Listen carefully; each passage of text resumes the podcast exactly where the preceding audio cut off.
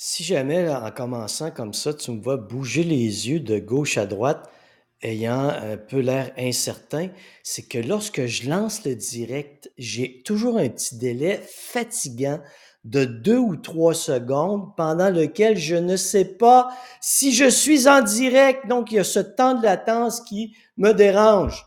Alors, ne t'inquiète pas quand mes yeux bougent de gauche à droite, comme ça, c'est pas une crise d'épilepsie, c'est moi qui se demande si je suis en direct. Bref, mon téléspectateur, ma téléspectatrice, sois le bienvenu. Aujourd'hui, encore une fois, dans un autre exceptionnel événement en direct, je te parle de stress. Le titre découvre pourquoi tu es si stressé. Quand tu parles à quelqu'un qui est stressé, qui a un langage, un narratif mental et verbal très négatif et que tu l'écoutes, il n'y a rien qui est de sa faute. Non. Tout ce qui se passe dans sa vie qui le stresse, c'est un événement particulier, c'est une personne en particulier, c'est quelque chose en particulier.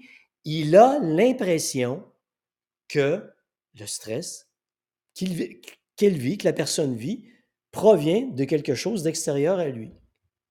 La réalité est très différente.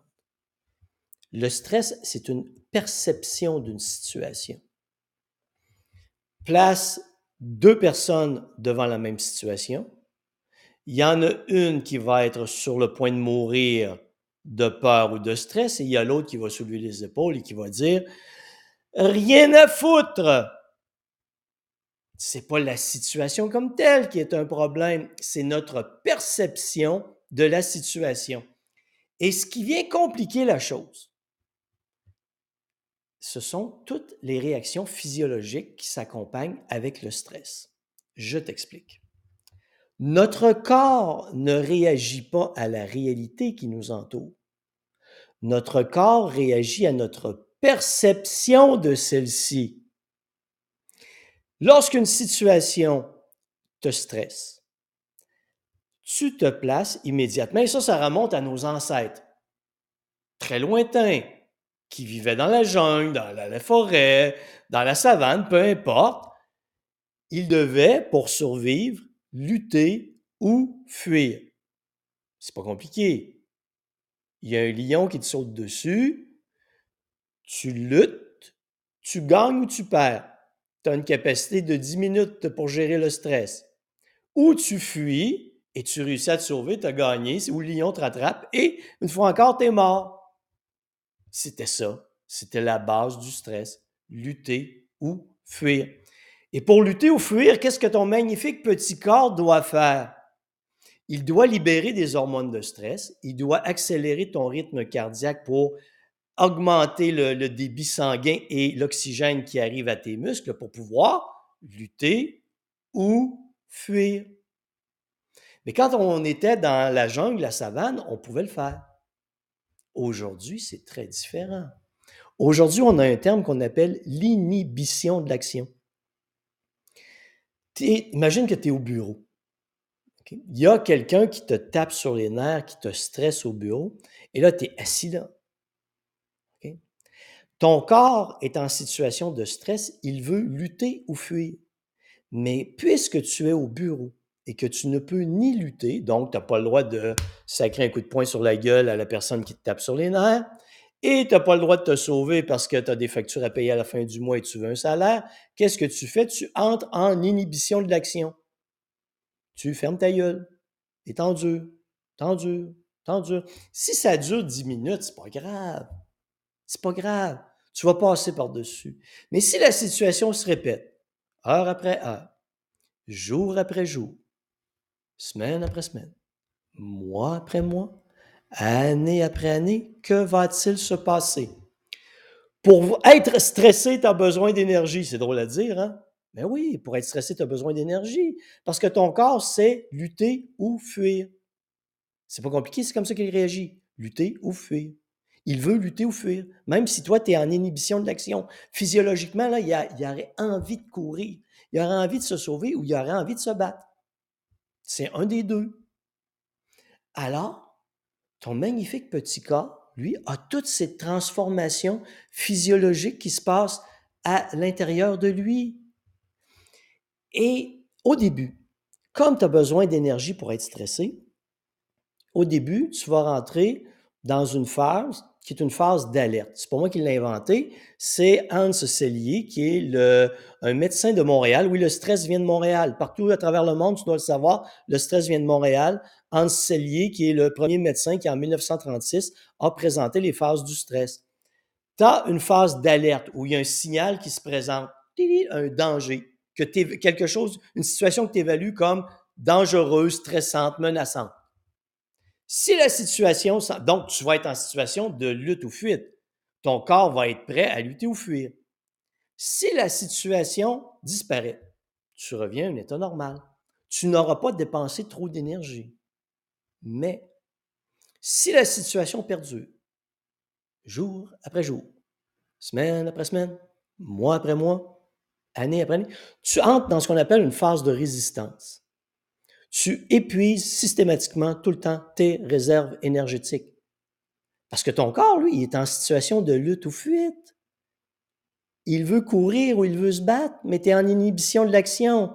Tu endures, tu as mis un bouchon sur le volcan, tu retiens tout à l'intérieur de toi, et tu es en phase de résistance. Et là, tu arrives le soir chez vous, je suis épuisé, pourquoi? Que je comprends pas.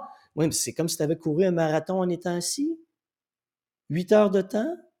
Et ça ne s'arrête pas dans ta tête, là, c'est du matin au soir, comme ça. Ça n'arrête pas de rouler.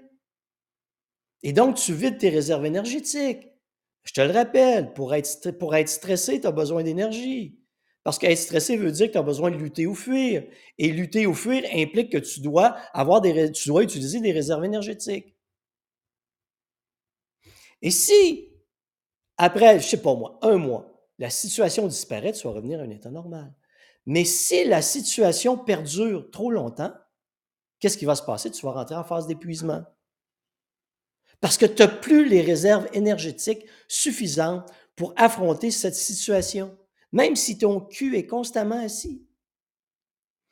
J'ai eu un plaisir fou quand j'opérais mon laboratoire de physiologie de l'effort, où je demandais, euh, dans mon laboratoire de physiologie de l'effort, si je te fais un test de VO2 max, je, tu commences à marcher, je t'amène à l'effort maximal, il va y avoir un ratio du volume de CO2 que tu expires divisé par le volume d'oxygène que tu consommes qui m'indique que tu es à l'effort maximal. Ce ratio est de 1,15. J'assoyais les gens et je leur demandais, décris-moi les trois situations qui te stressent le plus. Alors, 1, 2, 3. J'installais la personne avec l'analyseur d'eau de gaz respiratoire. Et la personne est assise. Et au moment où elle est assise, je regarde mes ratios. 0,80. Consommation maximale de lipides. Et là, je dis à la personne, maintenant, tu vas réfléchir, tu vas penser à la situation numéro un, celle qui te stresse le plus. Pense à quel point te fait chier. Pense à quel point ça t'affecte. Et qu'est-ce que je vois? La transition.